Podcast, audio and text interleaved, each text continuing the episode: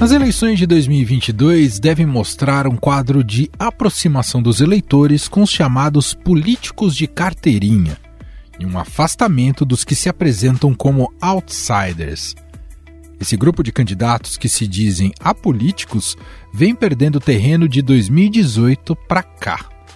Alguns deles, inclusive, nem conseguiram completar seus mandatos por problemas relacionados à ética e crimes, como o caso do ex-governador do Rio de Janeiro, Wilson Witzel.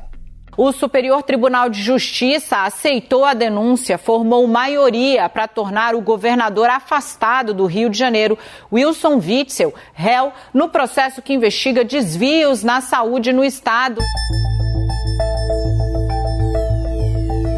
Dados das pesquisas IPEC e Datafolha mostram que em pelo menos 12 estados e no Distrito Federal, as eleições devem ser definidas no primeiro turno.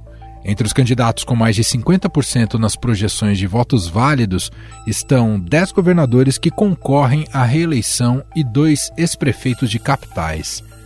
Em Minas Gerais, por exemplo, o atual chefe do executivo, Romeu Zema, do Novo, deve sair vitorioso já no dia 2. A gente já tem IPEC Minas Gerais, os números de mais uma pesquisa do IPEC para governo local. Romeu Zema, o atual governador, de 40 pulou para 44 no dia 30 de agosto. Cresceu mais um pouco, 47% do limite da margem de erro de 3 pontos percentuais. Alexandre Calil, do PSD, pulou de 22 para 24 e agora tem um salto considerável, 31%, eh, um crescimento fora da margem de erro.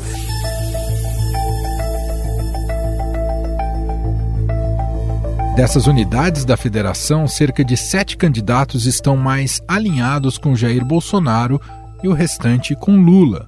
O atual presidente conta com apoio, por exemplo, de Ratinho Júnior no Paraná. Pesquisa indica que Ratinho Júnior tem 56,2% das intenções de voto para o governo do estado e Roberto Requião tem 23,8%. Já o ex-presidente Lula conta com a força do Nordeste para eleger seus candidatos, como a atual governadora do Rio Grande do Norte, Fátima Bezerra. Então eu tenho certeza, Fátima, que esse Estado não abrirá mão de eleger uma mulher que certamente tem mais ousadia, mais capacidade e mais tenacidade do que todos nós homens que estamos aqui nesse palanque. Mas o que explica a porcentagem tão alta de alguns candidatos à reeleição nos estados? A atuação desses governadores na pandemia pode explicar esse aumento da confiança do eleitor.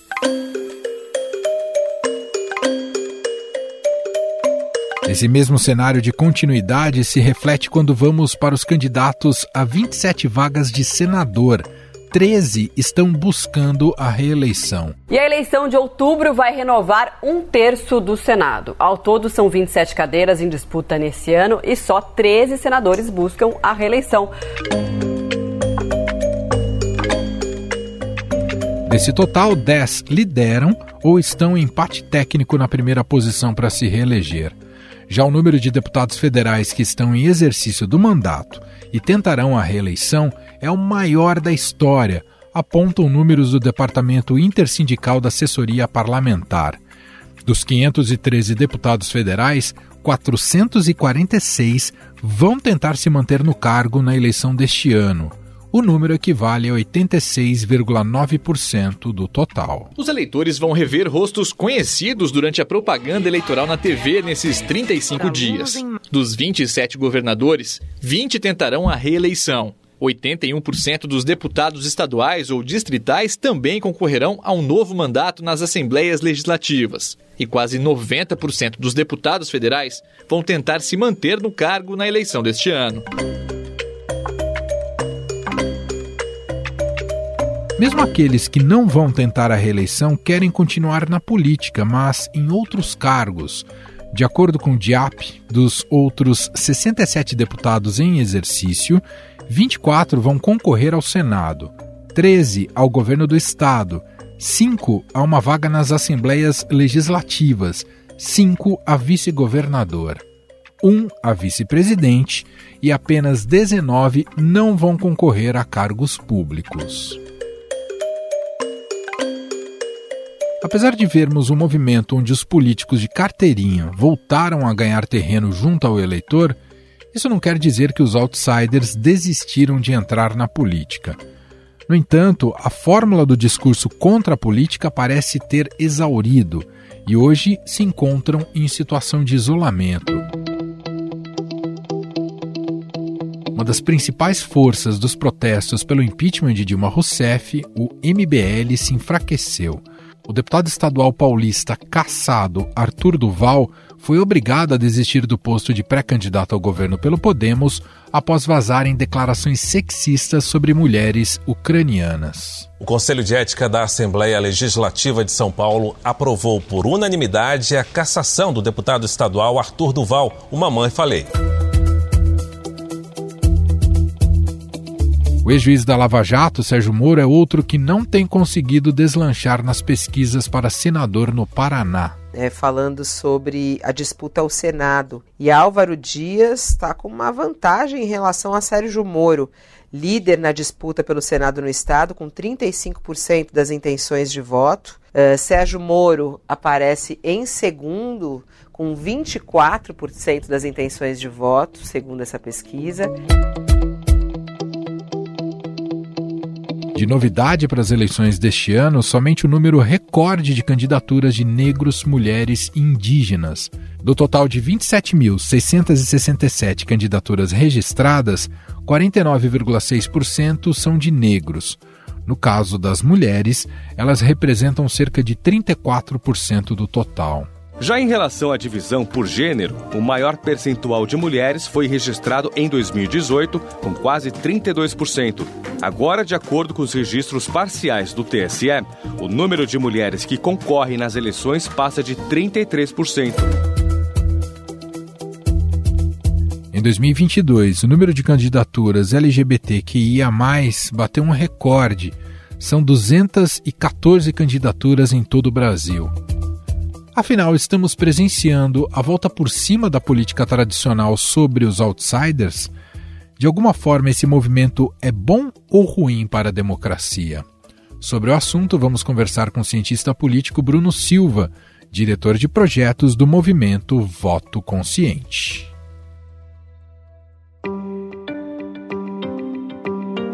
Olá, Bruno, seja muito bem-vindo mais uma vez, tudo bem? Olá, querido Emanuel. Eu que agradeço esse convite, viu? Obrigado mesmo por ele. É sempre uma alegria poder conversar contigo e com todos os ouvintes no Estadão Notícias. Bruno, diferentemente do plano federal na disputa presidencial, a gente vê, no observa até aqui, né, no plano estadual, uma eleição mais marcada, a gente poderia dizer em linhas gerais, né, uma eleição mais marcada pela continuidade do que pela mudança. A gente tem um panorama olhando pelas pesquisas que mais de 10 estados podem ter já a situação resolvida ainda no primeiro turno com a reeleição né, dos atuais governadores. E lembrando que esses governadores foram afetados diretamente ali pela gestão da pandemia, né, e muita gente colocou aquilo como iria sacramentar a derrota deles, e muitos deles também ainda sofreram pela campanha de difamação ah, feita pelo presidente Jair Bolsonaro justamente nesse período da pandemia.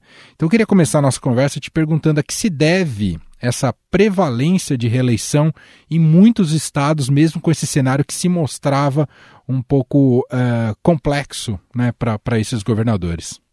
Olha, Manuel, eu acho que o que tudo indica, dessa vez nas eleições de 2022, muito diferente do que aconteceu em 2018, nós temos uma eleição que vai ser da política. E aí, o que, que eu estou dizendo, uma eleição que vai ser da política, né? Em 2018, a gente teve um contexto que foi um contexto em que o Brasil atravessou tudo aquilo que a gente já sabe, o pós-processo de impeachment, crise atrás de crise, né? Um governo nacional que acabou servindo como uma espécie de ponte, né? Que acabou, que foi o, o governo Michel Temer. Muitos dos governadores também se viram perdidos naquele contexto e quando a gente foi perceber e foi entendendo a movimentação política, nós tivemos uma explosão de muitos candidatos se vinculando àquilo que posteriormente chamamos de bolsonarismo e muitos ganharam em diversos estados. Ou seja, eram figuras que não estavam ali eh, presentes dentro do sistema político brasileiro e nem desses sistemas, vamos dizer assim, desses subsistemas né, que operam dentro dos estados. Então, são figuras que vieram numa novidade muito grande.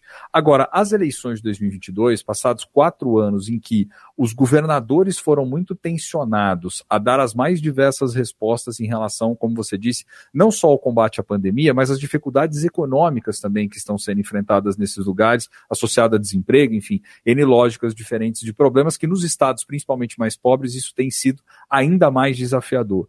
E querendo ou não, muitos desses governos, Emanuel, eles conseguiram, em alguma medida, se segurar apesar do abalo que acabou aconteceu. Acho que o único que fugiu muito à regra disso, tanto é que o, o que a gente observa até agora, né, nas pesquisas de intenção de voto, é o estado de São Paulo em virtude do ex-governador Dória. Tanto que Rodrigo Garcia tem uma dificuldade imensa em tentar tirar isso né, do seu histórico. Ele tem que, ao mesmo tempo, esse desafio de tirar o Dória, mas tentar, em alguma medida, resgatar aquilo que de positivo o governo fez, como a questão das vacinas, por exemplo, como alguns investimentos em áreas estratégicas. Então, o que acaba acontecendo, Emanuel? Eu vejo nesse ano muito algo da política. Esse movimento, se a gente voltar um pouquinho atrás, ele começou em 2020 de modo já mais intenso a população muito mais preocupada, né, disse basicamente o seguinte naquele momento nas eleições municipais e em muitas cidades importantes do Brasil: não vamos, né, agora com novo, novas figuras, né, não vamos experimentar até mesmo aventureiros, né? Essa coisa da mudança, beleza, vem em 2018, mas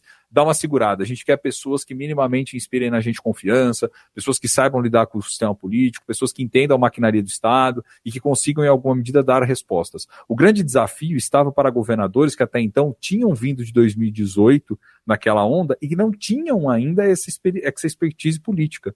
Exemplo, Zema em Minas Gerais, que agora lidera as intenções de voto. Exemplo, Castro, que não era o governador, era o Witzel, depois acaba sendo ali, né, é, saindo né, do, do, do, cargo no Rio de Janeiro e depois Castro assume. Então o que aconteceu? Esses políticos eles aprenderam a lidar com a máquina do Estado. E aí, Emanuel, tem uma coisa na política brasileira que a gente não pode esquecer. Eu sei que tem os contextos específicos da disputa em cada localidade, tem, tem lugares, por exemplo, que há uma lógica mais nacionalizada pesando, em outros estados já tem características de uma competição política mais local, de lideranças daquela própria, daquele própria localidade, daquela região, mas a questão toda na minha leitura, né, quando a gente observa assim, de modo mais panorâmico, acaba sendo isso, né? O eleitor ele está muito mais é, atento a um candidato que possa dar resposta aos seus problemas e que seja minimamente confiável do que qualquer outra coisa. E aí nesse sentido, eu acho que é importante entender que o governismo sempre foi um elemento muito forte no Brasil. E é curioso a gente perceber, e queria te ouvir sobre isso, Bruno, o como o Bolsonaro, que foi o grande cabo eleitoral de 2018 inclusive abrindo espaço para muitos outsiders, se tornou uma figura tóxica nessa eleição de 22. Mesmo aqueles que são associados ao Bolsonaro têm que digamos que, colocaram de maneira tímida, porque pode isso atrapalhar os rumos da eleição. O próprio Tarcísio, que está tentando buscar espaços aqui em São Paulo, é, se coloca em vários dilemas, porque como é que ele sustenta certos discursos do Bolsonaro se aquilo pode complicá-lo até na sua viabilidade por aqui, não é, Bruno? E na verdade, quando você pensa, por exemplo, na figura do Tarcísio, ele quer ao mesmo tempo aproveitar né, de, de parte do eleitorado de Bolsonaro, que é o eleitorado fiel, que vai junto com o atual presidente, trazendo também para sua campanha, mas ao mesmo tempo, quando pressionado, né, quando a gente tem visto nas aparições públicas, na própria lógica de campanha que tem construído, ele tenta se mostrar uma figura mais conciliadora, uma figura mais equilibrada, vamos dizer assim, né, tentando construir aquela imagem, aquela lógica que ele quer vender para o eleitor do ministro que fez, que, que acaba né, asfaltando, enfim, que, que cumpre com aquilo que promete e etc. Então ele lida o tempo todo com essa tensão, você tem razão. Por quê? Porque São Paulo, na verdade, Manuel, se a gente observar o território, ele é um ninho dos tucanos, né? Então, assim, a gente observa décadas de disputa. O problema é que o próprio PSDB veio se desconstruindo por dentro. Né? E nessa eleição, a exemplo do que aconteceu em 2018 no Plano Nacional, pode acontecer em 2022 no estado de São Paulo. Em 18, a gente viu o que aconteceu com a candidatura de Alckmin lá atrás. E em 2022, talvez não na mesma proporção, as pesquisas de intenção de voto têm mostrado isso, mas a continuar essa lógica e a continuar o que nós estamos observando até aqui, Rodrigo Garcia poderia ser suplantado no primeiro turno e para um segundo turno teríamos Tarcísio disputando com Haddad, ao que tudo indica, ao menos do ponto de vista das pesquisas de intenção de voto, e salvo engano, se der algum tipo de reviravolta muito grande na campanha. Né? Fora isso, a gente pode sim estar tá assistindo no estado de São Paulo uma mescla de elementos, vamos dizer assim. Por um lado, você tem uma lógica de nacionalização muito forte, a Haddad se vinculando fortemente né, a Lula e tentando puxar também outros apoiadores que são figuras importantes, o próprio Alckmin, que sempre foi uma liderança aqui, o Márcio França, que já foi também governador, né, a vice do Haddad, que é uma figura que é né, a esposa do Márcio França, enfim, então tem, tem muitos elementos aqui que puxam, ora para essa disputa mais nacional, e ora também traz os elementos mais locais, né, os elementos que são mais característicos da disputa de Estado. Por exemplo, o grande desafio, forte antipetismo que a gente identifica no Estado de São Paulo. Então, isso também tende a ser um dos fatores mais desafiadores. Bruno, tem que aproveitar o gancho antes da gente entrar um pouco mais na questão da, da eleição para o Congresso Nacional e te ouvir por que o governismo não, não se fez valer na eleição para presidente em relação ao Bolsonaro? Então, essa lógica do governismo a gente ainda está para testá-la, né, Emanuel? Eu digo por quê? Porque, veja, Bolsonaro tem elementos específicos que foram levando ao seu desgaste. E aqui, se eu fosse listar todos eles, a gente ficaria muito, muito listar tempo. Listar né? desgaste do Bolsonaro é. é se a gente for listar lista todo grande. o desgaste do Bolsonaro. E detalhe, muito do desgaste que nem precisou de qualquer tipo de arquirrival ou alguém assim para constrangê-lo nesse aspecto. Muito do que ele mesmo acabou gerando né, da maneira tresloucada por vezes como lidou né, com diferentes questões na política. Agora tenta até se vender como uma figura mais, é, vamos dizer assim, um pouco mais do diálogo, uma figura mais razoável, mas isso não cola no eleitor. Ele tem assistido como tem sido os quatro anos. Bolsonaro tem uma característica específica, é, Emanuel e ouvintes. O Bolsonaro, ele aposta tudo na intensidade. Ele quer uma intensidade muito grande com o seu eleitor, ele está tentando apostar nessa radicalidade, ele está tentando fazer com que é, transmita-se uma imagem, como utilizando, por exemplo, o 7 de setembro para um palanque eleitoral de que tem força, de que tem capacidade, de que as pesquisas são mentirosas e N, e N outros fatores, de que não foi bem assim que a pandemia foi conduzida por ele de uma maneira tão é, amadora, vamos dizer assim, para não dizer irresponsável, até por vezes criminosa em alguns aspectos. Então, assim, ele tenta construir essa ideia, essa imagem. Mas por que, que eu digo que isso seria um grande teste de força? Porque não teve presidente da República no pós-redemocratização que perdeu campanha, desde que foi estabelecida a reeleição. Com Fernando Henrique foi assim, com Lula foi assim, mesmo com Dilma, com todo o desgaste que ela já carregava de 2013 em diante, depois de toda a jornada, depois de tudo que aconteceu, né, e de todo o desgaste também do próprio PT, ela vence as eleições de 2014 de maneira extremamente acirrada. A gente sabe que ocorre posteriormente toda a dificuldade de construir, de que se quer conseguir estruturar um governo, mas mesmo ali, naquele momento mais difícil, consegue a reeleição. Então, a se confirmar aquilo que as pesquisas de intenção de voto têm revelado até agora, a gente teria um elemento novo, um presidente que não deu conta de aproveitar dessa grande estrutura e dessa grande maquinaria do Estado e que cá entre nós gastou mundos e fundos e o que podia e o que não podia, principalmente endividando-se a longo prazo, com esse pacote de bondades, né? E não conseguindo vir a se reeleger. Então, isso seria também uma novidade para nós. É claro que do outro lado nós não estamos falando de qualquer adversário, né? Nós estamos falando do ex-presidente Lula, uma figura que já foi duas vezes é, presidente, né? Uma figura que encabeçou lá atrás Dilma, né? Um personagem que é, gostemos ou não gostemos, independente do ponto de vista de cada um, de como prefere, é um animal político no, no sentido mais amplo do termo, né, Manuel? Disputa uhum. as eleições desde 89, né? Ficou talvez ausente, mas mesmo assim tentando transferir seu apoio em 2018, quando na ocasião estava, né?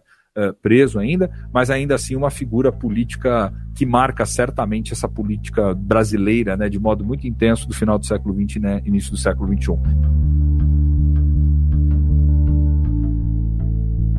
Vamos entrar aqui na eleição para a Câmara dos Deputados e chama muita atenção o índice de deputados que buscam a reeleição, beira os 90%. Claro que isso não é um indicativo direto de que eh, eles vão se reeleger, mas uh, isso dá alguns sinais para a gente que eu queria te ouvir, eh, Bruno, uh, se isso a confiança em buscar a reeleição desses quase 513 deputados é porque eles têm mais condições de buscar reeleição. Quando eu digo mais condições, é mais acesso a dinheiro e também a emendas do orçamento secreto que podem nos levar a crer que a taxa de renovação nessas eleições na Câmara dos Deputados será mais baixa do que em 2018, por exemplo? Acho que o que você está colocando são elementos importantes, sim, Emanuel. Por quê? Se a gente parar para pensar, né? Por exemplo, o estado de São Paulo, você tem mais candidatos disputando a reeleição do que você tem de quantidade de cadeiras no legislativo. Você fala, mas como assim? Né? Porque certamente suplentes assumiram ao longo desse período e que agora estão tentando também a reeleição. Então você tem 70 cadeiras, mas você tem mais de 70 postulantes tentando a reeleição para deputado federal no estado de São Paulo. O que, acaba acontecendo, Emanuel? A gente sabe que a disputa eleitoral desse, desse ano é uma disputa diferente. Né, sobre alguns aspectos quando a gente está olhando para o legislativo. Por exemplo, a questão da fonte de financiamento. Nas últimas eleições, a gente já teve uma outra lógica de financiamento, mas dessa vez nós temos um, um fundo muito turbinado que foi construído para isso, para tentar justamente dar conta desses candidatos a deputado. Vide, por exemplo, o partido do próprio presidente, o PL, que está soltando mais dinheiro, acho que proporcionalmente para os deputados, do que para a própria campanha presidencial. Até o filho reclamou essa semana diz. Por quê? Porque esses parlamentares, Emanuel, eles sabem o quanto custa fazer uma campanha eleitoral e eles sabem que na condição de deputados eles são também lideranças, seja regionais, seja dentro do partido. Então isso facilita muito o acesso a esses recursos, o que gera um otimismo maior por parte deles em tentar ampliar, consequentemente, agora a sua votação. As emendas também, né, do orçamento secreto, certamente são um elemento que é mobilizado muito fortemente quando da construção de palanques estaduais. Existem lideranças, por exemplo, circulando de modo muito intenso nos municípios, tirando foto, fazendo vídeo, enfim, trazendo candidato, trazendo é, como cabo eleitoral de luxo prefeito, enfim, figuras conhecidas da sua região. Por quê? Porque levaram dinheiro para ambulância, levaram dinheiro para ponte, levaram dinheiro para o asfalto e agora vão cobrar a conta em cima disso. A longo prazo, isso é ruim para a democracia? Vai se sufocando essa, essa possibilidade de renovação, Bruno? Olha, eu acho que não, viu, Emanuel? Eu acho que não, porque mesmo quando a gente está falando aqui, né, que tem mais deputados tentando a reeleição, a gente sabe que ainda assim as médias de renovação do legislativo brasileiro são relativamente altas, né? Na última nós tivemos algo que foi bem acima, foi mais de 50%, 52%, se não me falha a memória. Talvez a gente não chega nesse patamar, mas as médias elas são sempre acima de 40%. Então, quer dizer, isso é uma, uma quantidade grande. Se você olha para outros sistemas políticos e outros lugares do mundo, vide, por exemplo, né, lugares em que o próprio sistema eleitoral talvez seja um impeditivo também para isso. Por exemplo, naqueles lugares é, em que você tem um sistema mais distritalizado, onde a disputa acaba ficando ali, né, é, vamos dizer assim, circunscrita ao distrito e que aquela e o líder político que está ali consolidado provavelmente fica, passa para o filho, passa para o neto e assim vai indo o domínio daquela região. Se olha para os Estados Unidos, por exemplo, as taxas de renovação são muito pequenas, né, Manuel? São muito pequenas comparadas, por exemplo, ao Brasil, só para exemplificar para quem está ouvindo do outro lado. Então, assim, eu acho que sim, teremos uma renovação dentro das médias daquilo que a gente vai, veio acompanhando.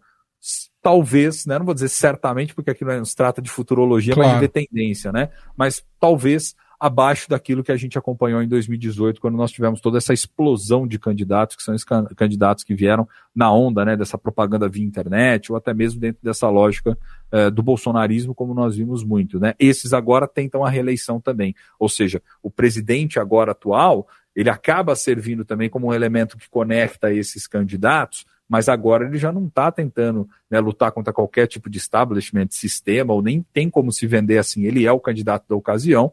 Essas figuras que estão gravitando em torno dele sabem da importância dos recursos, sabem da importância do dinheiro, sabem da importância do fundo. Tanto é que muitos dos próprios parlamentares que se posicionaram né, de maneira extremamente contra o fundo, dentre eles muitos desses bolsonaristas, estão usando e abusando desse recurso para ver se conseguem se reeleger. Minha última pergunta, Bruno. A representação partidária num futuro, numa futura Câmara dos Deputados, devido à cláusula de desempenho, se espera uma diminuição dessa representação partidária?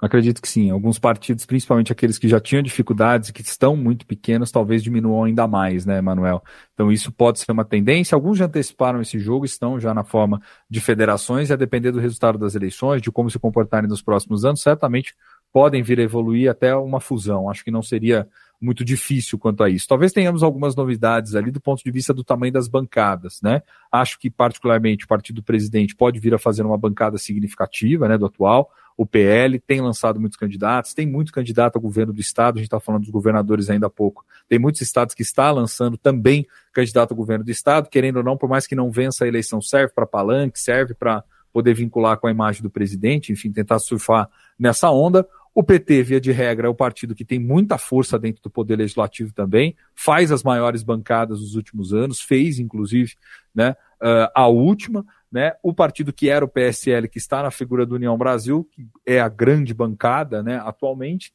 tem um desafio muito grande no horizonte também, viu, Emanuel? Tem um desafio de talvez se manter como uma força média, vamos dizer assim, média barra grande ali dentro do, uh, do, do, do, Legislativo Nacional. Né? Isso porque muitos dos parlamentares já tinham migrado para o PL, o que me leva a crer que tentando também a reeleição e tendo esse acesso né, à figura do presidente para tentar fazer campanha, isso pode alavancar. Então, não me assustaria se o PT novamente fizesse uma bancada forte, seguido ali de PL, de outros partidos, inclusive do próprio Centrão. Muito bem, nós ouvimos aqui o cientista político Bruno Silva, diretor de projetos do movimento Voto Consciente, gentilmente mais uma vez batendo esse papo aqui com a gente, analisando o cenário eleitoral. Te agradeço mais uma vez. Obrigado, viu, Bruno? Eu que agradeço, querida. É sempre uma alegria conversar com você e com todos os ouvintes. Sigo aqui à disposição e vamos ficar de olho. Estadão Notícias.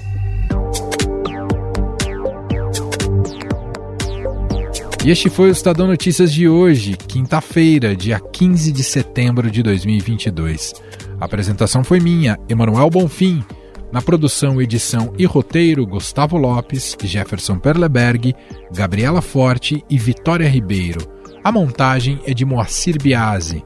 Escreva pra gente no e-mail podcast@estadão.com. Um abraço para você e até mais.